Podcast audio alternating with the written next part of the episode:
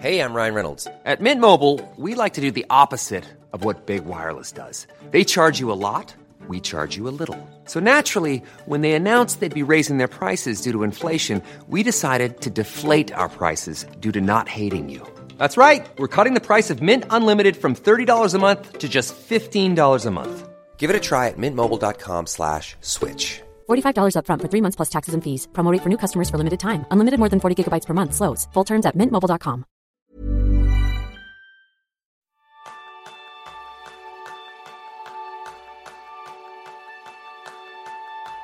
Bienvenidos a un nuevo episodio de Kenso, el podcast en el que descubrirás cómo ser efectivo para vivir más feliz. Un podcast de entrevistas a referentes y expertos de éxito para entender qué les hace especiales, cuáles son los hábitos que ponen en práctica para marcar la diferencia y cómo organizan su día a día para alcanzar sus resultados. ¿Alguna vez has pensado en abandonar porque has fracasado en un proyecto? Ese es uno de los temas del programa de esta semana, donde aprenderás cómo convertirte en un maestro de la resiliencia aplicando el método GSD, Get Your Shit Done, con Christian Corwan. Christian es un alemán de cuarenta y tantos que su apariencia física le delata. No ha estudiado más que allá que el cao y todo lo demás lo ha aprendido por sí mismo. La mayoría de las veces a base de tortazos, fracasos y una quebra total. Desde que decidió trabajar por su cuenta, ha intentado desarrollar multitud de proyectos y los más diversos. El primer centro de negocios de Tenerife, la primera bolsa informatizada del automóvil, una empresa de reformas y rehabilitaciones, una agencia de publicidad e imprenta digital, una inmobiliaria, una tasca de restaurante, una tienda de animales, una app móvil, de todo. Y tantos años de emprendimiento le han dado eh, para mucho. Hoy su proyecto principal es el fondo de inversión Nomad Capital, yo soy Jeroen Sánchez, maestro en no pagar de, viajar entre Holanda y, España. Y yo soy Quique Gonzalo, maestro en pensar que solo viaja el que regresa. Así que, Cristian, bienvenido. Hola chicos, ¿qué tal? Gracias por invitarme a vuestro programa. Es un placer tenerte con nosotros. Eres un, un, alemán que desde los 11 años ha vivido en España. Ahora nos contabas que estás en Bucarest. Cuando alguien te pregunta de dónde eres, ¿qué le contestas? Em, suelo suspirar primero y después pregunto si quiere la versión corta o la larga. Entonces, bueno. La larga, nosotros la larga, Vale, em, vamos a ver, de nacionalidad soy alemán. Digamos, el pasaporte lo tengo alemán. He criado, como dijiste, dijiste desde los 11 en, en España, concretamente en Canarias. De ahí mi, mi acento, ¿no? Digamos, de corazón, tengo, tengo gran parte, eh, lo tengo en España. Y después ya, cuando me preguntan que dónde vivo, ya ahí sí complica la cosa, sobre todo en los últimos dos años. Pero bueno, que digamos me considero hispano-alemán. Esa es un poco mi, mi, filosofía de, de, lo que soy, de lo que me, me considero, ¿no? Entre cabeza, eh, corazón y pasaporte. Vamos a aprender mucho porque el tener una cabeza, un corazón alemán mezclado con la parte española, esto es único. Yo esto lo puedo ir anticipando. en tu caso, Cristian, ¿cuál es la razón que te llevó a emprender desde tan pronto? Em, poco, un poco fue las cosas que te pasan en la vida. En mi caso, que pues mis padres murieron eh, cuando yo era relativamente joven. Eh, mi padre murió cuando yo tenía 16, mi madre cuando yo tenía 18. Y bueno, eh, a pesar de haber tenido, un, digamos, que mis padres me han dejado algo, pues no me daba ni para estudiar la universidad, ni para, eh, digamos, una carrera o un camino habitual, ¿no? O sea, tuve que empezar a trabajar pronto. Y en los primeros años he tenido, yo creo que los primeros siete años, desde que salí del instituto, hasta que empecé mi primer proyecto real dedicado al 100% eh, por mi cuenta. Eh, tuve tres jefes nada más y en los tres me di cuenta de que eso no me iba. O sea, el, el hecho de que fuera empleado y cumplir una serie de órdenes y tal, no, no, no me iba, ¿no? Tenía demasiada inquietud, me preocupaba muchas veces más por las empresas de mis, de mis jefes que, que ellos mismos lo cual muchas veces pues les causaba más problema a ellos en el fondo.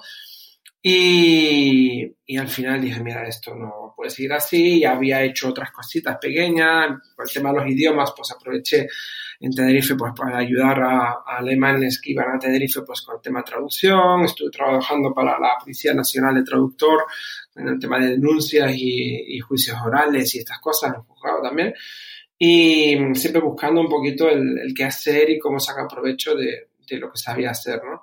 hasta que a los 27 al final decidí que, que bueno, que tenía que, que, dedicarme al 100% a lo mío propio y, y, ahí fue cuando empecé ya en plan serio, ¿no? Tú en el año 2002, después de todas las aventuras que nos has contado, hemos resumido un poco antes, perdiste todo. Tu empresa de reformas, tu coche, tu casa, el dinero, desde luego. ¿Qué te hizo decidir en ese momento, Cristian, volver a emprender en lugar de buscar un trabajo estable como el que habías tenido con tus tres jefes anteriores? Pues básicamente, o sea, en primer momento el, motor mío de, de, de, decir esto no ha acabado, porque es lo que normalmente lo primero que te apetece pensar, que todo es una mierda y esto no, no me lo merezco y por qué yo, etcétera, etcétera. Eh, el motor principal era mi hija. Mi hija tenía dos años y, yo la veía y decía que, bueno, ella no tenía culpa ninguna de todo lo que había pasado y que había que salir adelante. Trabajé igual que, que la madre de mi hija, trabajamos en lo que podíamos, los primeros, el primer año básicamente, porque había que comer. Eh, ya te digo que, que, o que había que comer al principio era arroz, lentejas y, y garbanzos y cosas baratas, porque realmente es que no había no había, ¿no? Eh, he contado con pocos amigos de los de, los de verdad que, han estado ahí, que han estado apoyando, pero realmente, digamos, eh, había que salir adelante, había que vivir y comer y darle una salida. Y volvemos a lo mismo, o sea, trabajaba en seguros de vida, vendía seguros de vida, y, y, ahí sí realmente me di cuenta de que lo que realmente lo que mejor se me daba era, era venderme. ¿No? O sea, la venta en general, pero básicamente porque, por venderme a mí mismo, por, por mi capacidad de, empatizar, de ver los problemas de la gente, de, de, ponerme en la, en la, piel del otro y de buscar siempre soluciones y de, aportar valor y, y, de hacer algo más que simplemente pues, cumplir con, con, un, trabajo de 9 a 5. Eh, hace, después de eso que digamos, yo decía, digo, vamos, que tengo, tengo capacidad de hacer cosas, aprendí la mayor lección de mi vida. Bueno, realmente la, la aprendí años después, me di cuenta, y no hace tanto, de por qué realmente conseguí, eh, conseguí salir adelante después de la primera depresión, que fue darme cuenta de que todo lo que había pasado no había sido culpa de, nadie, eh, al menos no era de la gente a la que les echaba la culpa, ¿no? Porque yo echaba la culpa a todo el mundo desde los clientes que no me pagaban, al banco que, me, que no me quedaba más crédito, eh, la Seguridad Social, la Hacienda y, este, y proveedores que me embargaban o que querían embargarme, los que se quedaron con mi casa, y etcétera, hasta que me di cuenta que el único responsable aquí de todo lo que había pasado era yo, había sido yo, básicamente por haber tomado una serie de decisiones que nadie me ha obligado a tomar, sino que libremente he decidido tomar y que me había confundido, me había equivocado y que, que no debía haber hecho. Y en ese momento fue cuando realmente tuve otra vez el, empuje necesario eh, de salir de, de, coger las riendas y decir, mira, vuelvo a emprender. Y bueno, a través de una serie de circunstancias de reencontrarme con proveedores del pasado que me abrieron la puerta de par en par, me facilitaron el acceso a comprar unas maquinarias que, que me ofrecieron sin créditos directamente con ellos, digamos, pago aplazado de repente vi otra vez mi, mi, mi empuje emprendedor y, y, volví a empezar. Me parece una historia eh, impresionante, sobre todo porque eh, los golpes y las bofetadas que te ha dado la vida, que parece ser que han sido continuos desde un momento determinado, tú nunca te has dejado llevar. ¿Qué ha aportado para ti la resiliencia, esa capacidad de adaptación que tenemos las personas frente a situaciones adversas, en este caso a tu vida? Supervivencia. Tal cual. Yo creo que realmente no. A ver, yo ni, nunca, en ningún momento, en todos estos años, nunca me he parado a plantear el porqué de las cosas, de por qué yo salí adelante o de cómo hice o cómo fue. Eh, básicamente porque yo estaba demasiado ocupado eh, intentando sobrevivir, salir adelante, darle un futuro a mi hija. em, a mí mismo, a, mi familia y a las personas que me rodeaban y, poco más. Es decir, mm, el análisis ha venido ahora, posterior. O sea, ahora en los últimos años, dos, tres, cuatro años, quizás eh, cuando más me he, parado a pensar del porqué de las cosas, por qué las cosas fueron como fueron, tanto para bien como para mal, ¿no? Em, igual con mis padres, o sea, yo desde hasta los 12 años, digamos, suelo decir que he era un niño feliz, normal.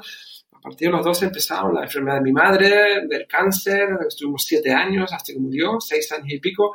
Después mi padre con el Alzheimer, eh, la muerte de uno, la muerte de otro y tal.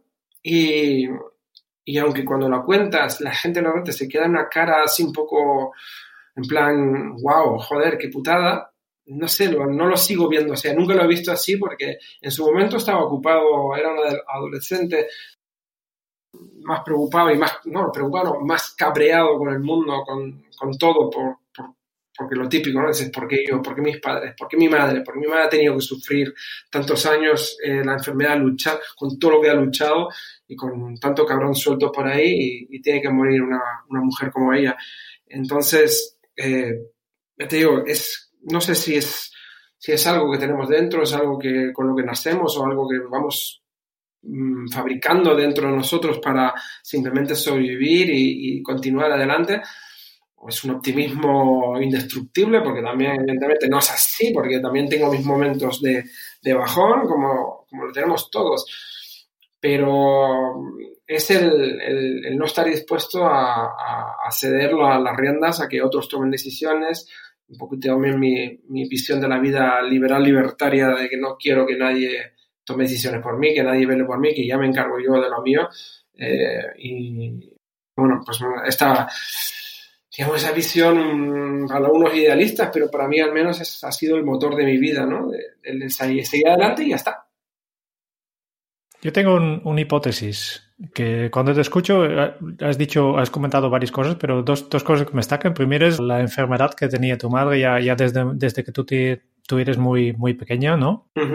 Y, luego cuando después de la quiebra que tú dices, vale, pues mi, lo, lo, que, lo que más sabes hacer es, es tu capacidad, o lo que mejor te sale es tu capacidad empática. ¿Tiene que ver uno con el otro? Puede ser, puede ser. No me lo he planteado. La verdad que a mí me pillas, pero yo creo que, eh, evidentemente, cuando eres una persona, pues con. No, o sea, no me considero la persona más extrovertida del mundo, porque tengo amigos y, asociados que ya te digo que ya los envidio yo de que son capaces de, entrar a una sala llena de gente y, hablan con todo el mundo en, en milímetros de segunda que yo acabaré saliendo de la misma sala también habiendo hablado con todos, ¿no? O sea, también tengo esa capacidad, pero no con tanto descaro y con tanta facilidad. O sea, tengo una cierta, tengo cierto nivel de, ridículo, de miedo al rechazo y tal, pero está claro que si eres capaz de eh, ver las cosas de los demás, ¿no? De ser, empático, y yo creo que facilita mucho las cosas, porque despiertas también eh, la, que, te viene de vuelta, ¿no? O sea, que si tú te, tienes una facilidad de comunicar y de empatizar con los demás, los demás están también para ti ahí, ¿no? Eh, en este caso, Em, he tenido la suerte y la sigo teniendo de, tener muchísima gente a mi alrededor em, que, me suman, ¿no? O sea, he intentado alejarme al máximo posible de, las personas tóxicas em, porque al fin y al cabo, pues, no avanzas, ¿no? O sea, no logras nada. Yo tengo, eso me lo dicen muchos, sobre todo los que están más cerca de mí, eh, tengo el defecto, entre comillas, de que quiero salvar a todo el mundo. O sea, que si veo a alguien con problemas, que eh, me vuelco a ver qué le puedo ayudar, en qué puedo aportar algo y muchas veces, pues eso, o sea, es, totalmente desinteresado, no es algo que después quiera venderle algo, sino simplemente saber dónde puedo ayudar porque eh, yo he tenido gente que me ayudaba, que, gente que ha estado a mi lado y es quizás la, la forma de, de ver eh, qué, qué, puedo devolver, ¿no? ¿Qué, han dado, qué me han dado a mí en el pasado, pues yo lo quiero devolver. Y que esto, pues, no sé, no he querido que las cosas, los golpes de la vida, eh, me haya, que me manipulasen negativamente, ¿no? Porque te digo que siete años de cáncer de mi madre han sido duros. O sea, para ella, la que más, evidentemente, ¿no? Pero para un chaval de 12 años en adelante hasta los 18, que cuando ella murió, eh, yo no sé. Siempre he dicho, cuando me cuando quebré y miraba hacia atrás y digo, Dios, ¿qué, ¿qué, más me puede pasar? No puedo caer más bajo. He perdido todo. No tengo casa, no tengo coche, no tengo dinero, no tengo nada. Me, tienen que, me han tenido que prestar eh, 50 euros o 5.000 pesetas, ¿no? Era 2002 euros, ¿sí? 50 euros para hacer la compra. Digo, ¿qué más me puede pasar? Pues sí, pues sí podría haber caído peor, podría haber acabado en drogas, podría haber acabado en alcohol, podría haber tenido una enfermedad yo, mi hija, y que encima de todo esto me vea con más problemas, ¿no? Eh, entonces, mm, bueno, es un poco el, el, tirar de uno mismo y, ver que tienes más gente que te emprende de ti, gente que te mira, eh, gente que te ha dado, que tú tienes que devolverlo, a lo mejor no a ellos, ¿no? El karma, ¿no? Que te dicen que, que las cosas te llegan y tú devuelves, pero que a lo mejor lo que te llega a ti no viene por el mismo lado. Así que al final el, el, que uno sea medianamente positivo y empático y te relaciones bien con tu entorno, desde luego ayuda en, en gran manera. Eso al menos creo yo. Cristian, una de las cosas que nos estás comentando, que es una experiencia brutal y la honestidad con la que nos lo estás contando, eh, pues desde luego que nadie de nosotros probablemente desearía tener esa situación, pero seguramente la, alguna de los oyentes que nos está escuchando sí que esté pasando por algo parecido. ¿Qué le recomendarías como primer paso para que sea un punto de inflexión en su vida, Cristian? Eh, muy buena pregunta. Muy buena pregunta. Es que hay tantas cosas que, que querría o que, podría, que podríamos decir. Eh, una de las cosas que siempre cuando veo que la gente dice es que estoy muy mal y que estoy en un punto que no tengo salida y tal, o básicamente siempre se puede ir a peor, siempre hay gente que está peor que uno, eh, por mucho que a veces veamos que no hay salida o que no tengamos solución. Eh, la hay. El problema mm, es normalmente cuando estamos tan negativos o nos vemos una espiral que nos tira hacia abajo, es que también el entorno que tenemos a nuestro alrededor no es favorable. Ya no me refiero al, entorno económico, sino a los amigos, a las personas, ¿no?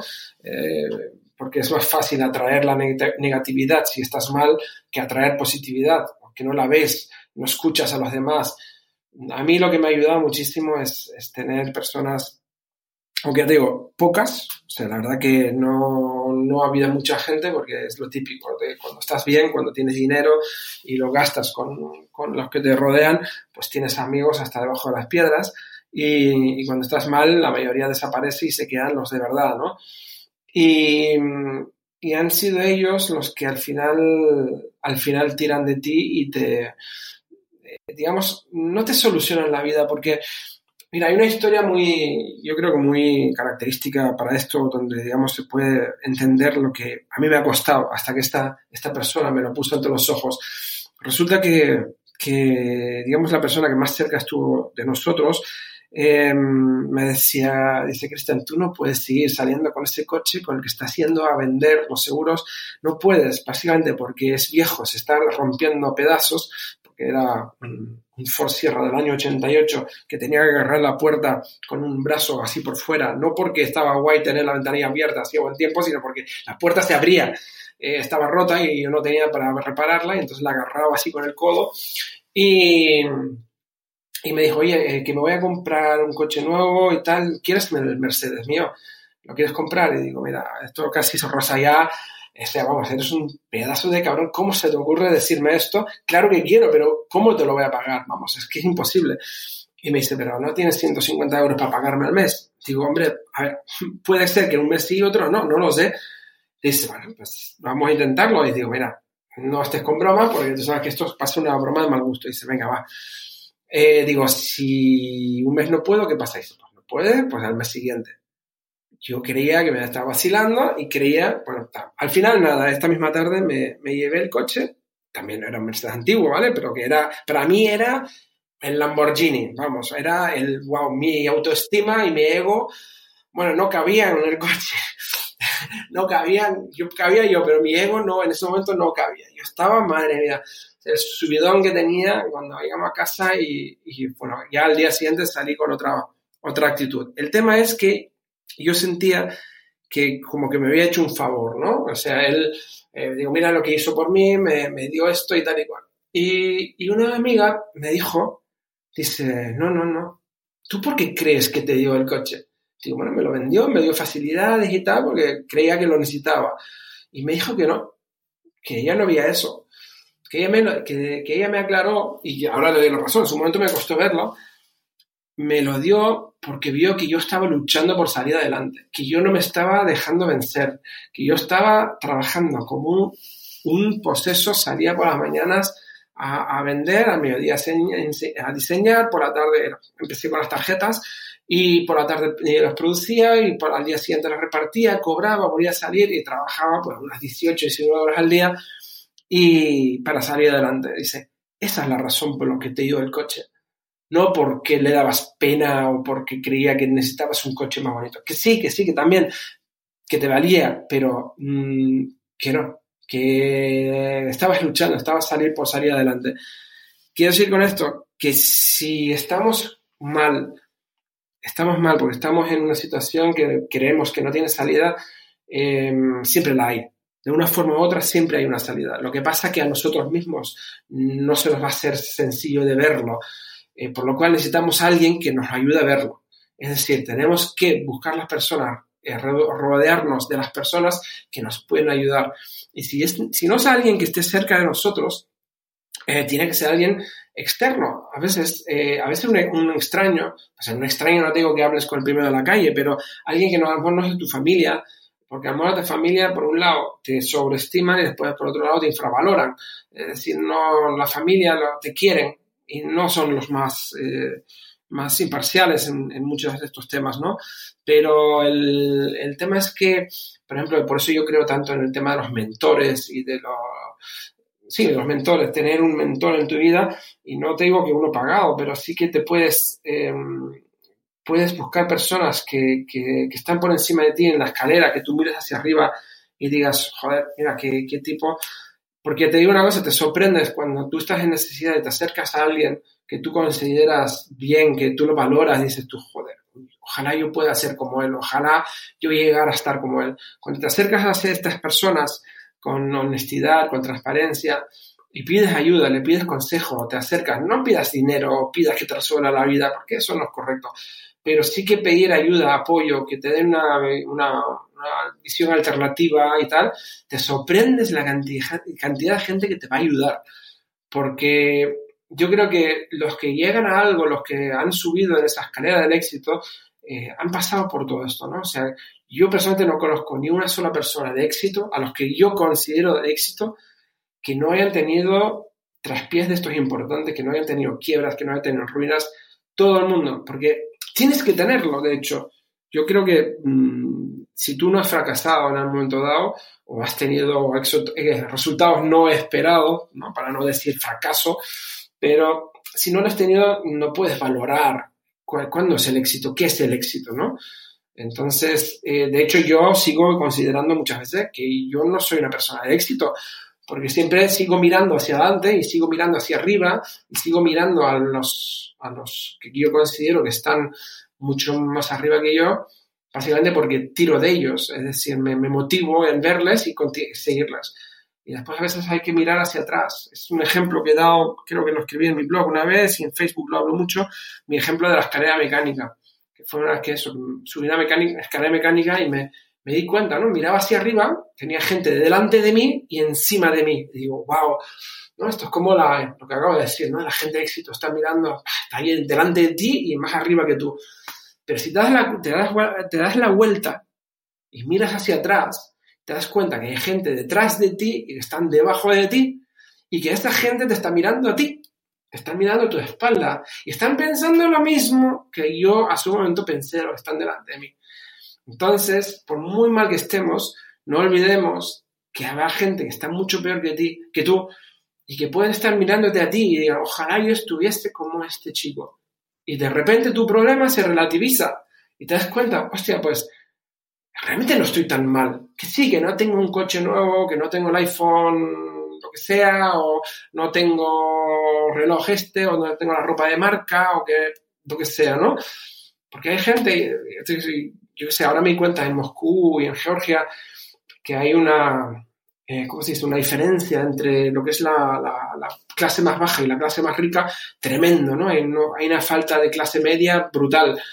Y, y, en Moscú estábamos a menos 18 grados en la calle, con una sensación térmica a lo mejor de menos 22, menos 23, que había gente en la acera pidiendo dinero, sentados en las rodillas, con las manos sin guantes, pidiendo dinero a mí se me encogía el estómago. Digo, Dios, yo estoy con mi ropa térmica, con mis botas, con mis guantes de, de, esquí y tal, y estoy teniendo frío y estoy aquí mal.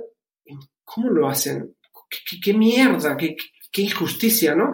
Entonces, yo te digo, siempre puedes encontrar gente peor que tú, solo hay que mirar la dirección adecuada. También los hay mejores que tú, pues claro, pero que tú subas la escalera depende de ti y si puedes tirar a los que están detrás de ti, pues también. De ahí que digo que a veces eh, es, la, es relativizar todo porque hasta qué punto estamos mal, rodearnos de gente que, que esté mejor, pedirles ayuda en el sentido de un consejo, eh, una, una, visión, simplemente a veces con una frase, con unas palabras, con cinco minutos de su tiempo.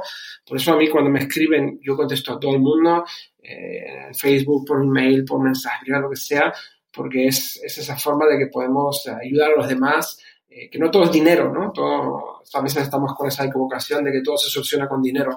Lo mío no se soluciona con dinero. Eh, yo tenía que salir adelante de otra manera y, no era que me diesen 5.000 euros. Porque si además no tienes esa cultura financiera, educación financiera, tampoco es que vayas a, hacer gran cosas con ello, ¿no? Pero chicos, es que estoy hablando aquí. estoy... Vamos, un placer escucharte esta historia porque es, muy potente. De hecho, eh, la pregunta que tenía para ti, Cristian, es después de todo lo que nos has contado y estando en la posición que estás tú ahora dentro de la escalera mecánica que nos contabas, ¿cuáles son los valores que mejor te representan a día de hoy? Los valores, yo creo lo que decía antes, que los que me rodean, que me dicen que tengo ese, entre comillas, ¿vale? Defecto que, que quiero salvar a todo el mundo, quiero ayudar a todo el mundo. Y a veces me, me, me consumo mucho tiempo en a lo mejor ayudar incluso a gente que no se quiere dejar ayudar, ¿no? Em, intento convencer, ayudar, aportar y muchas veces pues si la otra persona no está preparada, por mucho que yo haga, pues no, no le va a servir de absolutamente nada, ¿no? Tiene que es momento de inflexión. Pero quizás es esa calidad o cualidad, mejor dicho, que tengo de que mm, intento seguir con cierta humildad eh, mi camino, eh, aunque ya te digo que mucha gente considera pues que he logrado un montón de cosas, eh, y que, que, que, he salido, por supuesto, he salido adelante, o sea, no tener nada, pues a, hacer prácticamente lo que me, lo que me plazca. Eh, también porque mis deseos, mis aspiraciones son realmente minimalistas, o sea, tengo un estilo de vida relativamente minimalista. Eh, no necesito eh, ingentes cantidades de dinero, o sea, no, no, no deseo un yate, no deseo tener un Lamborghini, mis, mis preferencias van por otro lado. De ahí que, digamos, me considero pues una persona eh, cercana y que sobre todo empatizo y, que intento aportar y devolver algo al mundo, ¿no? De, lo que considero que he conseguido yo, que me han dado a mí a través de los años. Y, quizás ese valor de, digamos, de, de, la cercanía, de la humildad o del, junto con el, mi motivación permanente de emprender, de convertir ideas en, en, algo que funcione, pues yo creo que es mi mayor capacidad, ¿no? De hecho es lo que yo hoy por hoy eh, hago el dinero que, o sea, me genero mi, mi, dinero a través de la consultoría, de, desarrollar ideas, porque es lo que me gusta, soy creativo y entonces sobre todo, eh, digamos, no aplico la teoría, sino la, pura práctica. Teoría esta de, estudiar, como he dicho al principio, yo no he estudiado, nunca, nunca he estudiado ninguna carrera de estas tradicionales o oficiales o lo que sea, sino todo a través del, aprendizaje de prueba-error, escuchar a los que para mí supuestamente saben más que yo, aprender de ellos, probarlo, aplicarlo y, y de ahí sacar pues cosas prácticas, ¿no? No, no tanta teoría y de tanto rollo, de ahí mi aversión a los vendehumos. La gente me conoce, sabe que, que, que, que se me ponen los pelos de punta y probablemente muchas veces no me puedo callar, desenmascaro de cierta manera cuando hay gente que está intentando sacar eh, pasta a, al, al, al, que tanto anhela hacer algo, que cree que gastándose X euros en un curso pues va a poder hacerlo, va a lograr ser millonario sin esfuerzo. De hecho, es una de las bromas que hago cuando se habla eso del, eh, hazte millonario sin esfuerzo o triunfa sin tal o lo que sea. Digo, claro, yo voy a escribir mi, mi primer libro que se va a titular Mi éxito fulminante eh, que solo me ha llevado 20 años, ¿no? O sea, eso de, de, de, que te vengan las cosas hoy por hoy, claro, la gente veces hoy escucha a lo mejor la historia, dice, joder, tal, y te ven y dicen tú, oh, qué fácil, o que si lo ha logrado, si ha conseguido esto, es que algo malo está haciendo, ¿no? Este está robando, este está haciendo algo raro. Joder, que yo 20 años, que son 20 años, no me contéis historia, no me contéis películas, eh, que, que, el éxito, ya te digo, un éxito de verdad no te llega de hoy para mañana, ¿no? O sea, la gente que no tiene puta idea, que se hace un curso de, de, de, cualquier cosita y después al día siguiente salen diciendo que son expertos en X materia. Eh, no considero que haya que hacerlo, o sea, antiguamente se dice lo de las 10.000 horas de maestría y tal, igual. No. Se puede hacer experto simplemente sabiendo mucho más que los demás sobre un tema concreto. Entonces puedes considerarte experto. El problema es que nos lo consideramos nosotros mismos. Bueno, yo no me lo considero, pero la gente que lo dice se consideran ellos y el que tiene que considerarlo es el, el otro, ¿no? El usuario, el que, el que les sigue. Si, tiene que evaluar si uno es experto o no. Y me acabo de dar cuenta que creo que me he ido del tema. Estoy hablando algo que no tenía al cuento. Eh, de hecho, en, una de tus frases dices que la mayoría de los consejos no funcionan porque las personas que los dan nunca han, lo han puesto en práctica. Sí. Y el éxito que han tenido ha sido haciendo negocios con esos consejos. Claro. ¿Cuál crees que tú, que es el porcentaje de vendedores de humo que, que te has encontrado? Wow. Brutal. O sea, depende de donde mires. Claro, eh, el problema es que si miras offline, eh, hay, hay, muy pocos, porque ahí no, no, tienen, no tienen tierra fértil donde hacer sus cosas.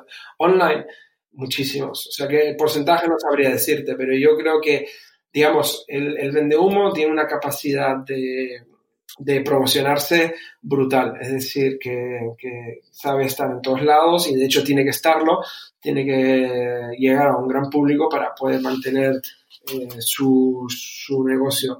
Eh, los que de verdad son gente que saben, eh, o bien simplemente, pues que también es verdad que o bien se valoran tienen unas, unas tarifas y unos horarios quizás por encima de, de lo que la media puede pagar, eh, básicamente porque valoran su propio trabajo. Eh, porque claro, el vende humo es que normalmente el vende humo eh, rara vez realmente cobra muchísimo dinero. Cobra algo que sabe que la gente puede pagar y que está dispuesto a, a pagar de una forma sencilla, que no hay que estar tampoco complicándose la vida para hacerle pagar, ¿no? Eh, pero por desgracia hay demasiados. Lo bueno, que yo creo que cada vez más eh, la gente se está dando cuenta de que hay unas ciertas, una serie de premisas que no se dan. O sea, todo esto de, de que te puedas hacer millonario sin esfuerzo o que te puedas hacer un negocio de éxito en un fin de semana y tal, yo creo que cada gente, menos, menos gente se lo cree. Eh, la gente puede, o sea, también es que con, fijaos que yo creo que la, a veces es un poco que no queremos investigar si esa persona está diciendo la verdad o no, porque cree que realmente queremos creer que nos está diciendo la verdad. Porque es tan sencillo como empezar a usar Google y buscar un poquito y, rascar un poco en la superficie eh, para darte cuenta de que, o sea, para descubrir si alguien está mintiendo o no. Eh, hace unos días yo lo publiqué en mi Facebook y tal, hubo unos comentarios de una persona eh, no en Facebook, pero fuera de Facebook, a una tercera persona que decía que yo era un criminal. Eh, criminal, tal cual, por, por, eso, ¿no? Por ayudar a mis clientes, a, mis clientes y amigos a ganar legalmente más dinero con su dinero, invirtiendo, o de intentar reducir de forma legal eh, su factura fiscal y, bueno, proteger su patrimonio y quitarlo un poco a mano, quitarlo de, digamos, de cercanía de que te lo pueden ya hacer hackear o que los gobiernos te, se queden con tu dinero así por así. Y decía que yo por eso era un criminal. Em, digo, bueno, si yo fuera un criminal, eh, yo no estaría tan expuesto públicamente. Es decir, pones mi nombre y apellido en Google y te salen tropecientas páginas eh, de no sé ni cuántos años atrás y, lo vas a encontrar todo, o sea, incluso donde tengo ciertas empresas, porque algunos países tienen los registros mercantiles son públicos, o sea, podrías encontrar prácticamente todo de mí. Eh, si yo fuera un criminal, ¿lo crees que yo haría eso? Y así, si tú lo, o sea, hablando de mí mismo, si lo aplicásemos a, a, las otras personas, pues simplemente con buscar un poco y, rascar la superficie te darías cuenta, ¿no? Porque al final al cabo la historia habla por, de cada uno. Eh, alguien que te va a vender eh, de cómo hacer un negocio de éxito, vamos, enséñame cuál has hecho tú. Y si miramos en Google y no sale ningún solo negocio que no sea el de venderte cómo hacer un negocio de éxito, coño, pues oye, blanco y en botella, ¿no? O sea, que no hay muchas más vueltas que darle. Pero el problema es que a veces estamos tan deseosos de, hacer dinero fácil, de que nos dejamos cegar y que realmente, bueno, pues no lo creemos lo que nos cuentan, ¿no? Y no, no, no buscamos un poquito la, información eh, que está ahí y, que nos daría un poco la claridad de la realidad del asunto. Hey, I'm Ryan Reynolds. Recently, I asked Mint Mobile's legal team if big wireless companies are allowed to raise prices due to inflation. They said yes. And then when I asked if raising prices technically violates those onerous two-year contracts, they said, what the f*** are you talking about, you insane Hollywood ass?" So to recap, we're cutting the price of Mint Unlimited from $30 a month to just $15 a month. Give it a try at mintmobile.com slash switch. $45 up front for three months plus taxes and fees. Promo for new customers for limited time. Unlimited more than 40 gigabytes per month. Slows. Full terms at mintmobile.com. A lot can happen in three years. Like a chatbot may be your new best friend. But what won't change? Needing health insurance. United Healthcare Tri-Term Medical Plans, underwritten by Golden Rule Insurance Company, offer flexible, budget-friendly coverage that lasts nearly three years in some states. Learn more at uh1.com. Oye, Cristian, uno de los conceptos que tú has puesto en práctica, lo hablábamos antes de comenzar este podcast, es el de turista perpetuo. ¿Nos puedes explicar qué es y qué se necesita para convertirse en uno de ellos? Vale, el turista perpetuo eh, es un concepto, digamos, de independencia. Es decir, eh, también, bueno, se conoce como el turista perpetuo, perpetual traveler en inglés, y, o la teoría de las cinco banderas que considera que pongas eh, cada parte importante de tu vida, que es una bandera, en un país distinto. De esta manera lo que se logra es independencia de ninguno de ellos. Es decir, eh, te conviertes en el ciudadano del mundo o, un, o realmente por el tema del turista se dice tú de, turismo vas a un sitio donde vas a estar bien, ¿no? No te vas a ir a un sitio que te van a tratar mal, te vas de turista a donde te tratan bien. Pues esto más o menos es así, ¿no? Me voy a vivir o hago mis cosas o donde me tratan bien. En este caso, pues tu nacionalidad, eh, tu residencia fiscal, donde pasas el tiempo, donde tienes tu dinero, donde tienes la empresa, pues cada cosa en un país distinto.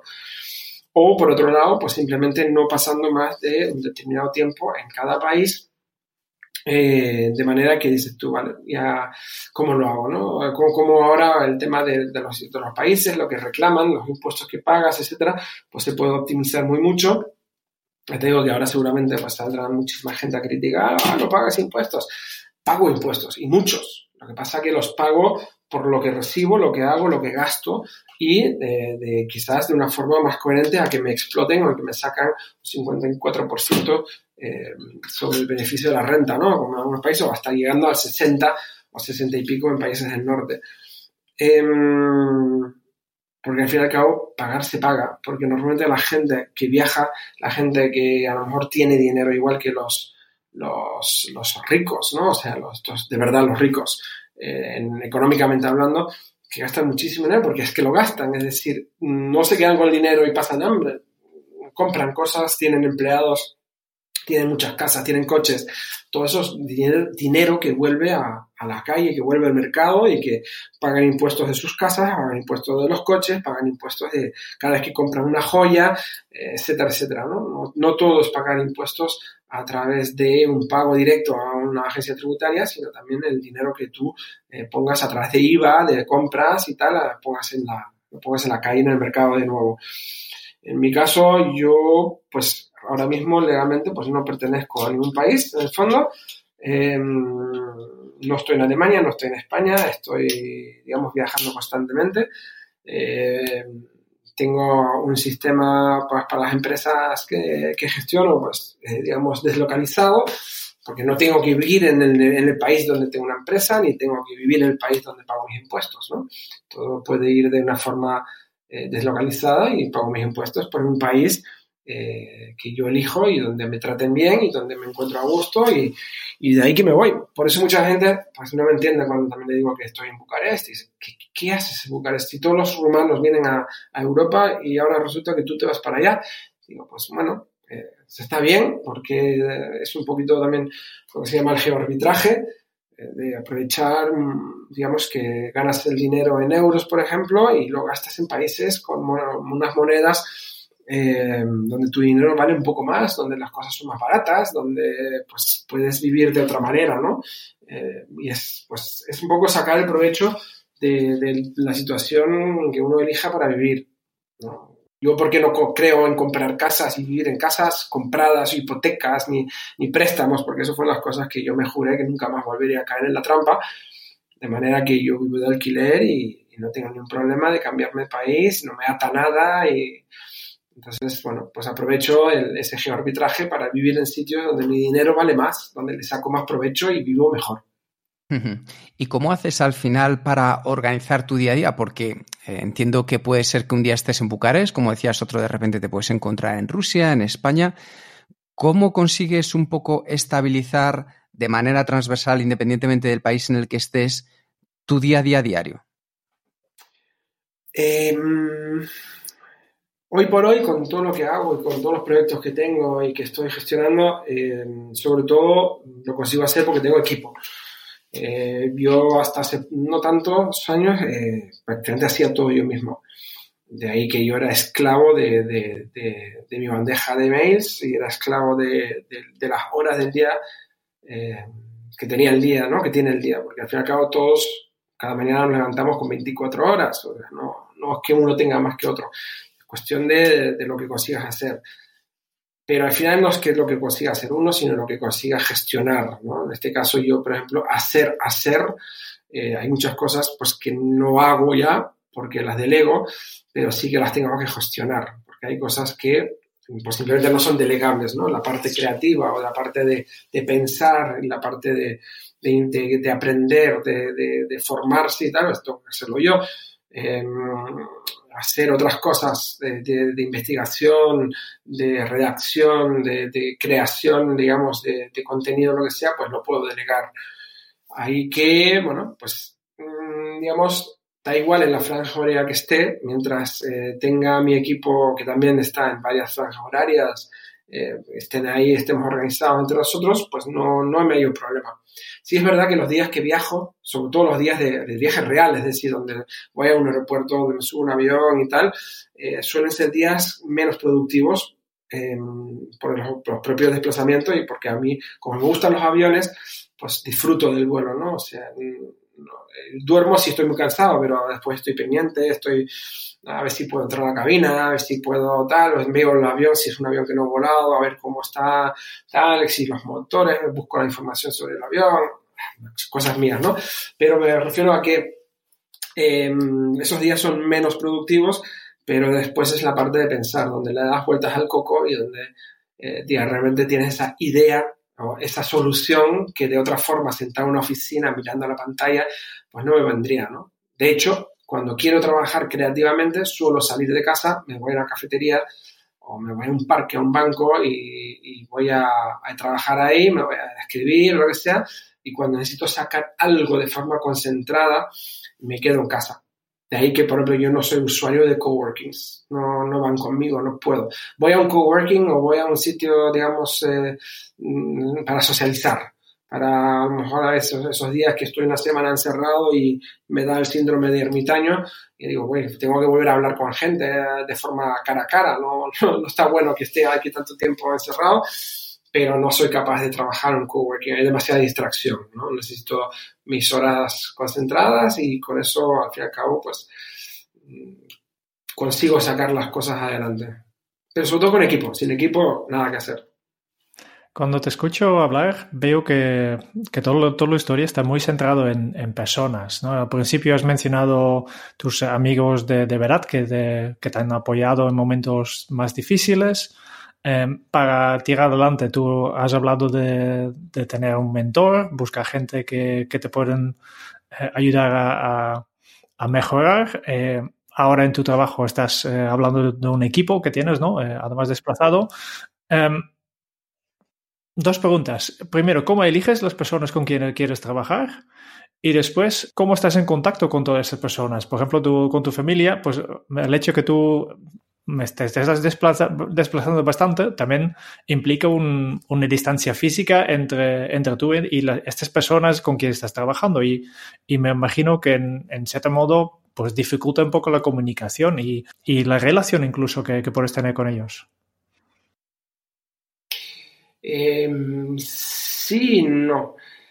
A ver, el, la forma de relacionarnos entre el equipo, entre el equipo en sí, siempre, o sea, el email como principal y WhatsApp.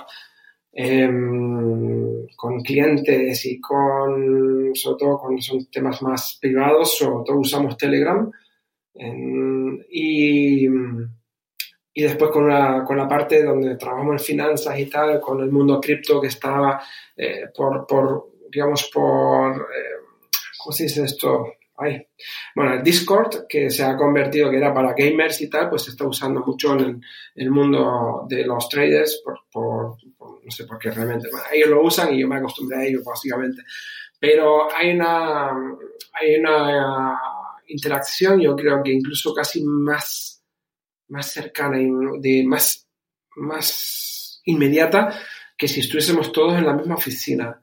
Eh, el, el, hecho, yo digo, hoy en día no comunicarte con gente, ya sea familia y, y o, o, amigos o compañeros de trabajo o, miembros de equipo, es porque uno no quiere. Es decir, lo tenemos todas las herramientas, desde audio a texto a vídeo, videoconferencias de, de 100 personas, o se puede hacer lo que nos dé la gana y todo gratuito, ¿no? O sea, es, es, es brutal las, las, opciones que tenemos. El problema quizás venga más de la, del cambio de chip, ¿no? El, cambio de mentalidad de que si vienes de un mundo donde eh, importa más la presencia física de un trabajador a cambio de un dinero y que si se va antes crees ya que, que no está siendo productivo o lo que sea, claro, si los tienes en remoto y no los puedes controlar si están dedicando X tiempo, pues evidentemente tienes un problema, tienes un problema gordo. No puedes, o sea, te cuesta, te va a costar horrores adaptarte a trabajar a distancia. Una de las cosas, eh, digamos, un poco la primera pregunta de cómo elijo, la gente que ahora mismo está conmigo, yo creo que ni siquiera los elegí yo, me eligieron ellos a mí. Eh, una de las cosas eh, donde coinciden las personas que, Elizabeth y Laura, que están, digamos, que son mi mano derecha y mano izquierda, digamos, eh, ambas han coincidido en, decir lo mismo. Trabajan conmigo no por dinero, eh, porque podrían ganar más dinero con, en otro, en, otro lado. Eh, trabajan conmigo por lo que aprenden también, porque les dan valor a, a, lo que aprenden de mí, pudiendo trabajar conmigo mano a mano, día a día. Aparte de, evidentemente, en trabajo en remoto, que ambas mmm, coordinan sus vidas privadas acorde al trabajo o el trabajo acorde a su vida familiar. Yo siempre digo a todos los que trabajan conmigo que lo que dijiste al principio, ¿no? Get your shit done. Para mí es lo importante. Haz lo que tengas que hacer, como si lo haces por la noche. Es que me da igual. Yo normalmente bombardeo, en buen sentido, a, a, mi equipo a través de WhatsApp, sobre todo, en audios y textos, según lo que pueda en cada momento, a cualquier hora del día, ¿vale? O sea, es a las 3 de la mañana, con o sin cambio horario, eh, pero saben que yo no espero que en ese momento me contesten, simplemente para que no se me olvide, porque no me puedo apuntarlo todo, porque si no mi lista de, de, apuntes sería infinita, entonces largo, eh, largo a ellos lo que, lo necesito esto, necesito esto, lo otro, otro, otro, pero normalmente pues con un deadline y digo, mira, mañana antes de las 5 me haría falta esto, pasado mañana o antes del lunes que viene. Que si lo hacen en las franjas horarias que ellos quieran, me da igual. Eh, Eli tiene hija, tiene marido, Lau tiene pareja, tiene otro trabajo, otros clientes que atender y ellas hacen lo que hacen la planificación para coordinar su día a día. Eh, y ya está. Entonces, eso, aparte también, evidentemente, tiene un valor para ellas brutal, porque yo, me, yo pago por resultado. O pago por resultado o pago decir, mira, aquí te, es una cuota, hacemos un fijo, una especie de iguala, que hay meses donde se hace, trabaja, se trabaja más, hay que meses, meses que trabaja menos, y es la media que al fin y al cabo la, la que manda, ¿no? Y, de esta manera también me quito, no miro si han estado dos horas, tres horas, media hora. Al fin y al cabo me da igual, como si yo necesito una cosa y la necesito. Que si ellos lo consiguen en cinco minutos porque saben dónde buscar y dónde obtener la información, o si han tardado una hora, al fin y al cabo, eh, a mí no me, no me preocupa ellas saben que tampoco les preocupa cuando no pueden hacer una tarea porque no tienen más tiempo, me lo dicen, o se piden ayuda entre ellos, ¿no? También con las demás, que son quizás menos permanentes, o sea, tienen menos dedicación de horas, em, y se, se, ayudan entre sí o nos apoyamos.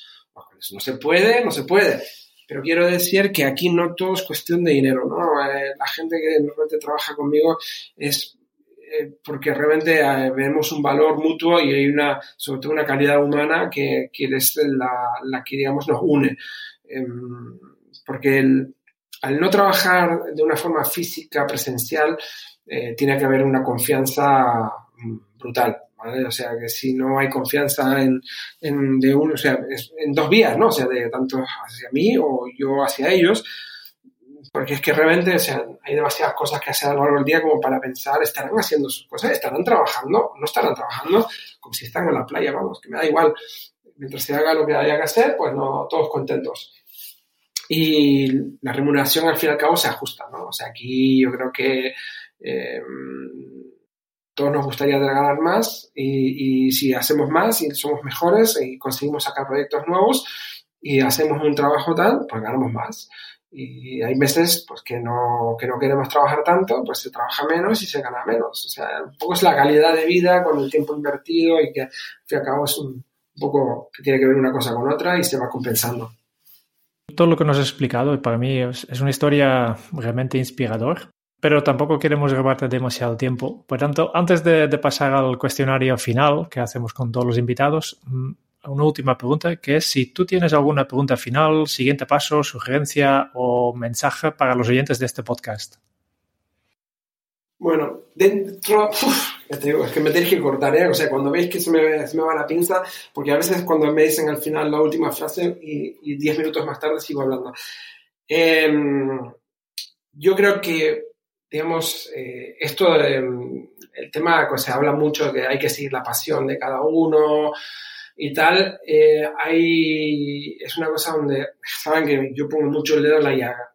Yo mm, creo que hay que seguir la pasión, si la tienes pasión en algo, está muy bien que la sigas, pero sobre todo apelo mucho y lo haré siempre que pueda, de ahí que aprovecho ahora para decirlo, em, hay que ser realista, ¿vale? Hay que ser realista. A veces la pasión que tenemos y que realmente eso nos toca el corazón no nos va a dar ingresos para vivir si somos capaces de convertir una pasión en, un, trabajo, en algo que nos van a pagar por ello y nos van a pagar lo suficiente como para justificar todo el esfuerzo que le dediquemos, perfecto, el sueño hecho realidad.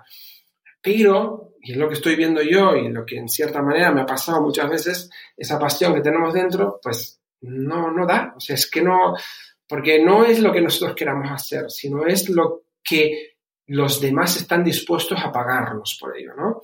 Eh, entonces, por ejemplo, me pasó a mí con la empresa de tarjetas. Yo lo empecé a hacer con las tarjetas plásticas porque había un mercado y había, había gente que, que las quería y realmente, pues, pude salir adelante y crearme una empresa que lleva 12 años funcionando gracias a ello. Después, ahora que ya la empresa funcionaba, he podido realmente dedicarme a mi pasión, ¿no? Que es ayudar a los demás, crear que estamos en ello, la consultoría, crear la empresa consultoría de desarrollo de ideas de negocio, no proyectos o no marketing, no, no, ideas, convertir ideas desde cero a proyectos desarrollados y rentables y validados y escalados, que es lo que a mí me apasiona, coger una idea y darle vueltas, vueltas y vueltas y vueltas, hasta que esa idea inicial que era para el barrio del pueblo donde vive, a convertirlo en un negocio global, nacional, regional o lo que sea, pero escalarlo, crearlo, validarlo, ver si es viable. Después, mi pasión por el tema de las finanzas, ¿no? que tiene doble sentido, que he podido al final, el año pasado, empezar con el tema de Nomad Capital, que es la parte de inversión. Eh, porque yo no, nunca me había dado cuenta de la importancia, no de ahorrar, porque ahorrar no sirve absolutamente para nada si de verdad quieres protegerte el día de mañana contra eh, el abuso de las pensiones estatales, que, ya digo es el mayor atraco a mano armada que hay hoy en día de los gobiernos hacia los ciudadanos, eh, donde he dicho, oye, hay que hacer algo más, no se puede dejar esto en manos simplemente de unos bancos que nos roben o unos gobiernos que nos roben, hay que buscar maneras de mm, multiplicar el dinero de la gente como el mío mismo, yo empecé con el mío y poco a poco están sumando hasta ahora 55 inversores y que estamos haciendo, estamos creciendo y estamos haciendo cosas nuevas para que más gente pueda beneficiarse. Y sobre todo mi pasión final, que ahora sí la voy a realizar, es la fundación que voy a crear este año, eh, para la educación financiera para jóvenes. Es decir, que hay muchas cosas donde yo, si hubiese tenido, mis padres velaron por mí, velaron por mi bienestar para que no me faltase, porque podría haber estado peor con 19 años y sin un duro en la calle. No lo tuve porque ellos tuviesen, tuvieron previsión eh, y, y procuraron que hubiese un dinero para yo poder continuar el primer tiempo solo. Pero tampoco ellos eh, cayeron en el tema de la educación financiera de mí desde joven, ¿no? Y para mí es una de las cosas donde yo creo que mucha gente estaríamos muchísimo mejor hoy en día eh, con una edad ya si nos hubiesen enseñado desde jóvenes el valor del dinero, ¿no? Eh, el, el, el, ganarlo, el tenerlo, el mantenerlo junto, de multiplicarlo, pero en el colegio, en el instituto, jamás en la vida lo van a enseñar de forma voluntaria porque como está todo politizado, y es un tema que ahí sí me tenéis que cortar porque si no os hago el podcast de tres horas. Será tema para otro podcast. ¿eh? sí, sin duda, nos da para rato. Pero es que a los gobiernos no les interesa tener eh, eh, gente culta financieramente porque los gobiernos viven a, base de, esta incultura, de, que nos quitan el dinero vendiéndonos el rollo gratuito y de, la solidaridad forzada de, dar, de quitarnos para repartirlo. Y entonces me he propuesto de que esto hay que empezarlo desde abajo. Eh, los jóvenes tienen que aprender desde los 10, 12 años a través de juegos, aplicaciones pues adaptado para ellos, en Instagram, en YouTube, en Facebook, en lo que sea, adaptado a la edad, para cuando ellos salgan a la universidad, no salgan pensando en unicornios, sino ya sepan lo que hay, cómo funciona el mundo real, al menos las, las finanzas. Porque os digo que a mí otro gallo me habría cantado si hubiese sabido, eh, probablemente no me habría arruinado, si hubiese sabido de verdad cómo funciona el dinero, cómo funciona todo. Y ahí ahora yo he podido desarrollar todas esas pasiones ¿vale? De, lo que estamos hablando, como la fundación o el tema de la, de, la inversión. Em, pero si hubiese empezado con esto, jamás habría llegado a nada, porque nadie me habría tomado en serio. Ahora que he hecho mis otras cosas y he demostrado lo que se puede hacer, incluso lo que no se, puede, no se debe hacer, pero puede pasar, que es arruinarte, pero que hay que volver a seguir adelante, hay, hay que continuar el camino, pues ahora sí que desarrollo mis pasiones, ¿no? Y, eso es, creo, creo que el paso debería ser eso, ser realista, eh, ir a, hacer, si alguien no tiene la capacidad de crear un negocio propio y está en un trabajo donde gana su sueldo, que no es, no es malo. O sea, esto también hay una prostitución, entre comillas, de la palabra emprendimiento o del, digamos, de la idea que todo el mundo tiene que emprender, que no es así, que no todo el mundo está hecho para emprender un negocio propio. Hay que ser realista. Y cuando eres realista, las cosas yo creo que salen eh, de una forma u otra salen de forma natural y, se, puede, se puede avanzar en, esa escalera de, del camino hacia adelante, ¿no? Un muy, muy buen consejo. Volvemos a, la entrevista que para acabar siempre tenemos 10 preguntas rápidas que hacemos con todos los invitados, todos los mismos independientemente de sus conocimientos y sus historias. Son breves y, y por tanto para terminar ya rápidamente vamos allá.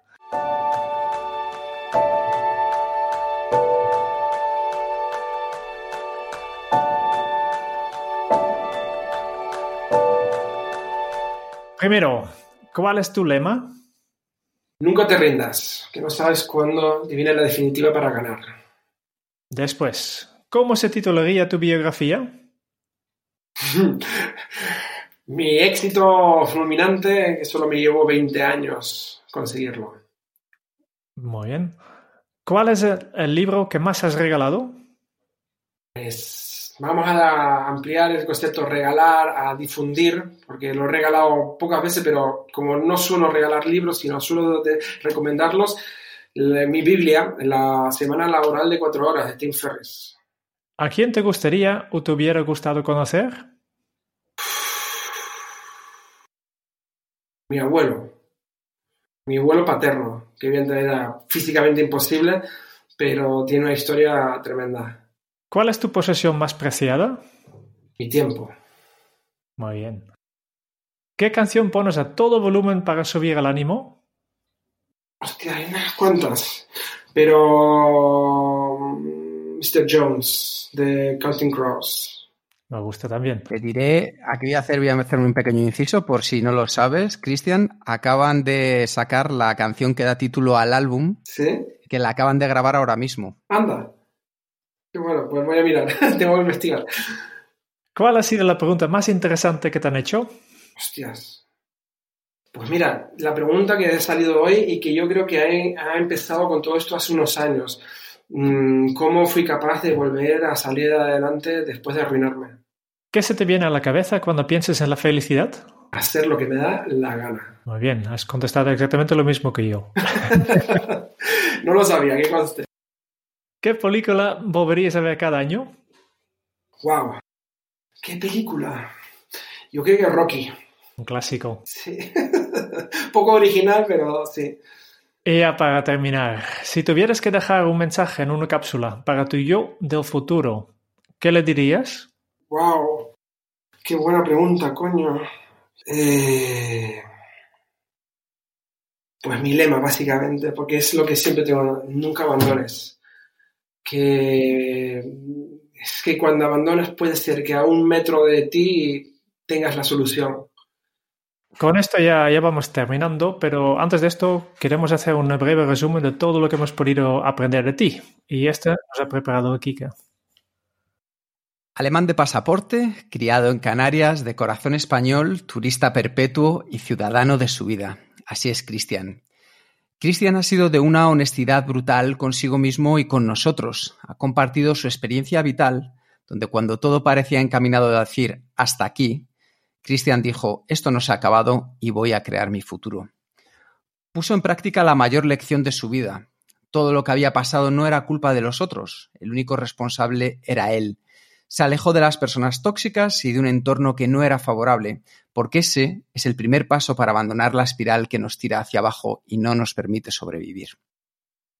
Y se unió a las personas que le sumaban, que le apoyaron en su lucha continua por salir adelante y por descubrir una salida, porque siempre hay una que nos está esperando. Una metáfora marca su vida y es la de estar en una escalera mecánica, donde hay gente delante que te sorprende cuando te acercas a ellos con honestidad, transparencia para pedir ayuda y para que te ofrezcan una visión alternativa, porque ellos también han estado en la parte de abajo. Y luego están los que vienen detrás, a los que Christian ayuda a continuar su camino.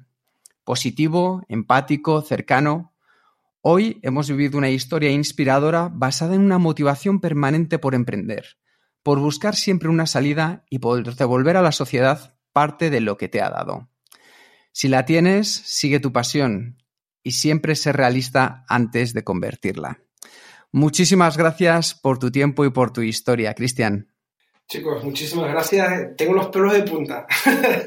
Este resumen, la verdad que no lo esperaba tan, tan bonito, pero nada, muchísimas gracias por invitarme y ha sido un placer estar aquí con vosotros y con todos los oyentes, evidentemente. Efectivamente, lo que nos ha puesto los pelos de punta es tu historia. ¿eh? Espero que apoye, que aporte, aporte algo a, a, mínimamente si hay una persona que, de todas las miles de personas que os escuchan, al menos una persona que le va a suponer una transformación o una mejoría en su vida, todo esto ya ha merecido la pena. Pues muchísimas gracias. Y muchas gracias también a todos los oyentes por escuchar este podcast de Kenso. Si te ha gustado, por favor, únete a nuestro newsletter en kenso.es barra newsletter para recibir una vez al mes un correo electrónico con los mejores consejos para mejorar tu efectividad personal.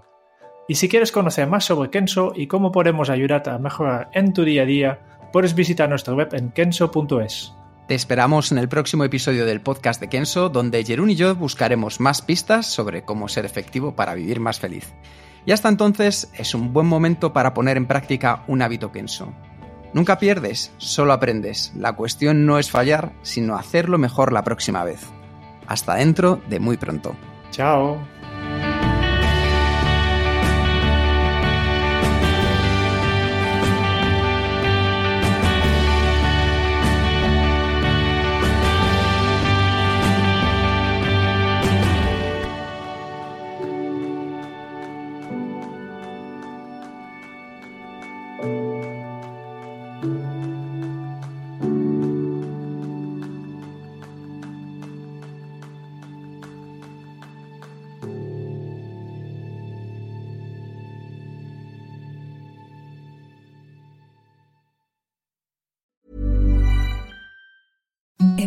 The softest sheets you've ever felt. Now imagine them getting even softer over time. That's what you'll feel with Bowl and Branch's organic cotton sheets. In a recent customer survey, 96% replied that Bowl and Branch sheets get softer with every wash. Start getting your best night's sleep in these sheets that get softer and softer for years to come. Try their sheets with a 30-night guarantee. Plus, get 15% off your first order at bowlandbranch.com. Code BUTTERY. Exclusions apply. See site for details.